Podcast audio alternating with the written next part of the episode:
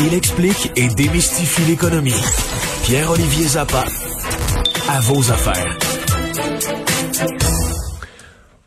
Pendant qu'on rejoint Pierre-Olivier, une grosse nouvelle aujourd'hui pour moi. Oui, c'est euh, particulièrement. Je n'en reviens pas. J'étais tellement content. Une Québécoise qui devient la vice-présidente opération football des Eagles de Philadelphie. une belle nouvelle pour le sport, une belle nouvelle pour le Québec, pour les femmes, pour toi Mario parce que c'est c'est ton équipe, hein, les, les Eagles de Philadelphie. Et ça peut juste être mieux. Puis c'est Catherine Reich, hein, la Québécoise qui a obtenu une promotion chez les Eagles en ce moment. Elle est nommée officiellement à partir d'aujourd'hui vice-présidente des opérations football. Ça c'est un des plus gros postes là jamais. C'est le plus gros poste le plus gros à jamais donné une femme dans l'histoire de la NFL. Donc Et, pas du côté administration, marketing, dans les bureaux de l'équipe, vraiment dans les vice-présidente opération Ouais. football. Ce qui est dit par les Eagles, c'est elle fait du recrutement, elle fait de la gestion de contrats, développement de joueurs, du personnel, de la recherche. Donc vraiment, la touche à beaucoup de sphères. Ça faisait déjà deux ans qu'elle était avec les Eagles. Elle portait le titre de coordonnatrice aux opérations football et personnel. Mais elle a commencé Avant- avec les Alouettes. Oui, commencé avec les Alouettes. Après ça, elle était avec les Argonauts de Toronto. avant Elle a de suivi Mark, elle a suivi Mark Trestman, là, je pense. C'est Ouais. un peu comme ça qu'elle s'est retrouvée là. Ouais, puis il faut dire qu'avant ça, elle est une diplômée en droit de l'université de Sherbrooke. Mais moi, hein. j'étais sûr que c'était une diplômée en éducation physique. Et quand j'ai vu son CV tout à l'heure, ce midi, là, après, après mon émission, parce que ça a été annoncé pendant que j'étais en ondes, genre, ben, j'étais bien excité par ça. La fille est diplômée en droit, puis euh, Ouais, travailler avec la firme euh, d'avocats Gascon et Associés pendant trois ans ici à Montréal avant de décider de se lancer dans le dans le sport, dans le football. Donc c'est c'est très c'est intéressant. Comme, non, puis pour qu'une équipe de la NFL te nomme en tête de ses opérations football, c'est qu'elle trouve brillante. Ouais. Écoute, pas à peu près là. c'est pas juste pour faire beau. Là. On est vraiment pas là Non, pour euh, non, dire non, oh, on a non. nommé une femme pour être là. Là, on parle véritablement là d'une euh, on parle véritablement là d'un gros poste là, vice-présidente aux opérations football. Donc félicitations à Catherine Reich, hein, le Québec est bien fier. Et on va tout de suite aller rejoindre euh, Pierre-Olivier Zappa. Salut Pierre-Olivier. Salut Mario. Alors, euh, tu nous parles aujourd'hui, euh, attends un petit peu, euh, je, je, faut, Les aliments du Québec. faut que je mette mes lunettes, c'est ça la vérité. faut que je mette mes lunettes, je suis même c'est l'âge, Mario. Je suis même plus capable de lire tes sujets. Oui, aliments du Québec. On va avoir une entrevue tout à l'heure là-dessus. Euh, Est-ce que les aliments du Québec sont du Québec? Ben, c'est la question qu'on se pose, pas nécessairement, du moins, c'est un rapport de la vérificatrice générale euh, qui, euh, qui fait état de lacunes incroyables dans le contrôle et la surveillance des aliments que vous achetez euh, à l'épicerie, dans les commerces, et qui ont un, petit autocollant Aliments du Québec. En fait, lorsque vous voyez de tels autocollants, on s'attend à ce qu'il y ait au moins 85 euh, de, de- de ce que contient l'aliment, les ingrédients, qui est d'origine québécoise. Mais, Mario, il n'y a, pas vraiment de vérification et il n'y a aucune garantie que ces aliments-là proviennent euh, du Québec. Et, euh, il y a entre 2017 et 2020 seulement 34 entreprises et 215 produits qui ont été contrôlés. Alors, 34 compagnies contrôlées en l'espace de 3-4 ans, ça fait très peu. Et ça m'amène à te parler de d'un reportage à l'émission JE que j'avais réalisé il y a trois ans. Je m'étais intéressé, tu sais, aux fameuses étiquettes euh, euh, qui qui euh, qui nous offrent une lecture des valeurs nutritives des aliments. Je sais pas si tu te fies là-dessus, Mario, avant d'acheter euh, des céréales, euh, des friandises, Euh, tu sais, le nombre de calories. Pierre-Olivier, Oui. je viens de te répondre indirectement, là. Faudrait que je mette mes lunettes à l'épicerie. Faut que tu traînes tes lunettes avec toi à l'épicerie, Mario. fait que non, je regarde pas ça du tout.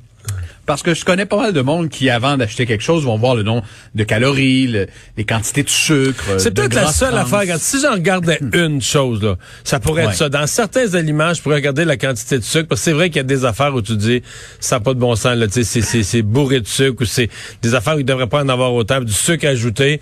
C'est Mhm. peut-être l'affaire qui me fait tigrer, là, parce que c'est un peu- c'est l'ennemi de la santé, le sucre, on en mange beaucoup trop euh, euh, aujourd'hui dans l'alimentation d'aujourd'hui, mais mais c'est pas Mario, toujours vrai. C'est pas toujours vrai? Il y a, a pas de vérification? Donc, l'entreprise a elle-même la responsabilité d'afficher les valeurs nutritives, mais il n'y a pas de vérification sys- systématique. Euh, elles sont aléatoires et elles sont surtout basées sur les plaintes de la concurrence. Alors, s'il y a une marque de barre de chocolat qui euh, regarde l'autre marque puis se dit bon, peut-être que eux euh, ont, euh, ont essayé de tricher sur le sucre et les gras trans, ben ils vont ils vont loger une plainte au MAPAC et là le MAPAC va faire une analyse. Puis s'il y a une disparité de 20 ben ça ça va être toléré. Mais si la disparité elle est plus importante, alors là, euh, il y aura un avis de correction qui sera émis. Pire encore, il y a des il y a des entreprises qui ne font pas analyser leurs produits et qui font un simple calcul mathématique du genre je mets 5 grammes de sucre dans ma recette, donc il doit avoir à peu près 2 de du sucre euh, que doit consommer quelqu'un euh, par jour. Donc c'est ce que je vais inscrire sur le tableau d'affichage des valeurs nutritives. Donc encore là, aucun contrôle et souvent le, le client en consultant ce tableau d'affichage-là se dit, euh, écoute, il doit avoir une vérification, il y a une expectative que, que c'est l'information juste et, vérifiée, alors que ce ne l'est pas du tout. Mais tous les ouais. mais tous les étiquetages, là, c'est un exercice à haut risque. Je prends les gens là, qui sont maniaques, par exemple, de manger bio. Là. Mm-hmm. Bon, c'est bien.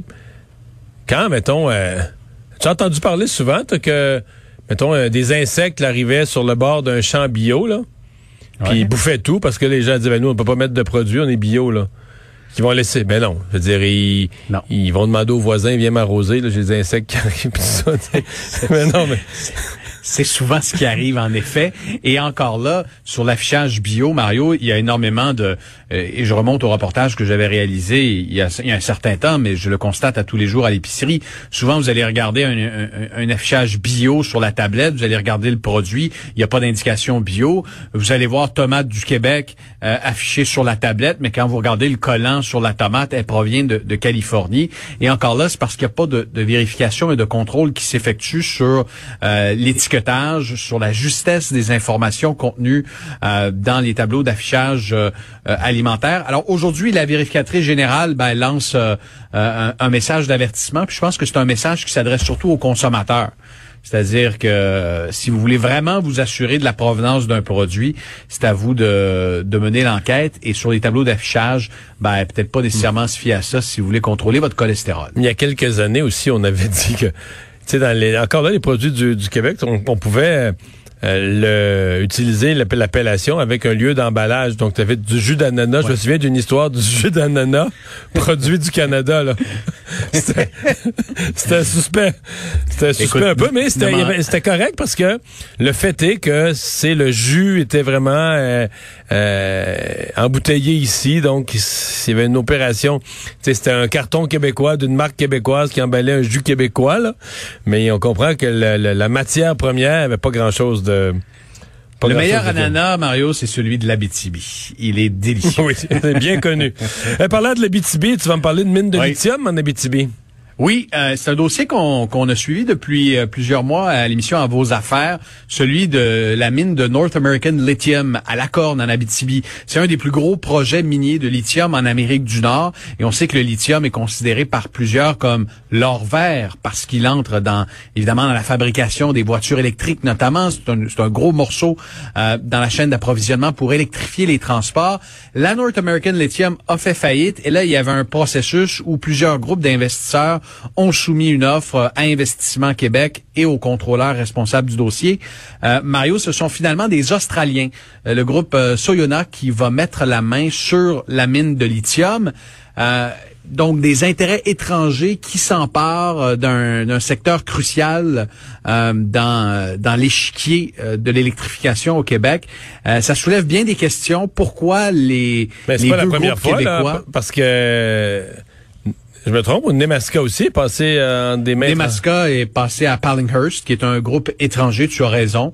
Euh, plusieurs de nos projets miniers au Québec, tu je pense à, à la mine de Fermont, qui est détenue par ArcelorMittal, encore là un groupe étranger, mais qui a quand même des racines au Québec. Mais euh, là, dans le cas du lithium, il y avait quand même deux groupes québécois qui avaient soumis une offre. Et le premier ministre Legault avait dit il y a quelques semaines de cela qu'il craignait la perspective de voir euh, la filière du lithium filer entre euh, les mains d'intérêts étrangers. Alors, je me questionne sur le processus. D'ailleurs, à l'émission, je vais recevoir un de ces investisseurs québécois qui, lui, a même envoyé euh, une, une lettre d'avocat au gouvernement en demandant que le processus soit relancé parce qu'il estime qu'il y a eu de grosses irrégularités.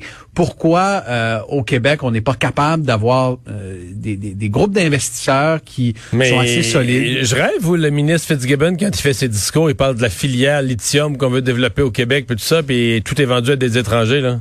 Ben, tout est vendu à des étrangers, mais ce que te dira probablement le ministre aujourd'hui, euh, et c'est ce que son cabinet m'a répondu aujourd'hui, c'est qu'on a des garanties, qu'il y aura de la création d'emplois et que le lithium sera éventuellement en partie transformé au Québec, mais on ne sera pas de cachette. Euh, euh, Soyona euh, a fait un partenariat avec une autre entreprise qui s'appelle Piémont, qui transforme son lithium en Caroline du Nord. Euh, évidemment, le projet est embryonnaire. La mine n'est pas en exploitation, mais le jour où elle le sera, sachez qu'il y aura de gros acheteurs euh, à travers le monde qui vont vouloir ce lithium-là pour faire des batteries. Alors, est-ce que vraiment on est capable au Québec d'avoir une filière avec l'extraction, la transformation du lithium? On a l'air d'avoir pas mal de misère. Euh, Nemaska Lithium, ça a été un fiasco de A à Z. Là, on essaie de le relancer avec des intérêts étrangers. La North American Lithium, deux groupes québécois étaient intéressés, SRJ Mining, qui est, qui est, euh, qui est le projet de Benoît Lassalle, et, ça a échoué. Alors, euh, évidemment, on peut pas se réjouir, et plusieurs observateurs du secteur minier à qui je parlais aujourd'hui me disaient, c'est un peu comme si l'Arabie saoudite, euh, il y a à peu près 40-50 ans, avait décidé de vendre ses puits de pétrole à l'étranger parce qu'il y avait pas assez d'investisseurs locaux, puis les gouvernements avaient pas décidé d'exercer un certain protectionnisme. Alors, est-ce que c'est le cas? Est-ce que c'est -ce, qu'on est en train de faire avec le lithium? ben, l'avenir nous le dira. Merci Pierre-Olivier. Il n'y a pas de quoi.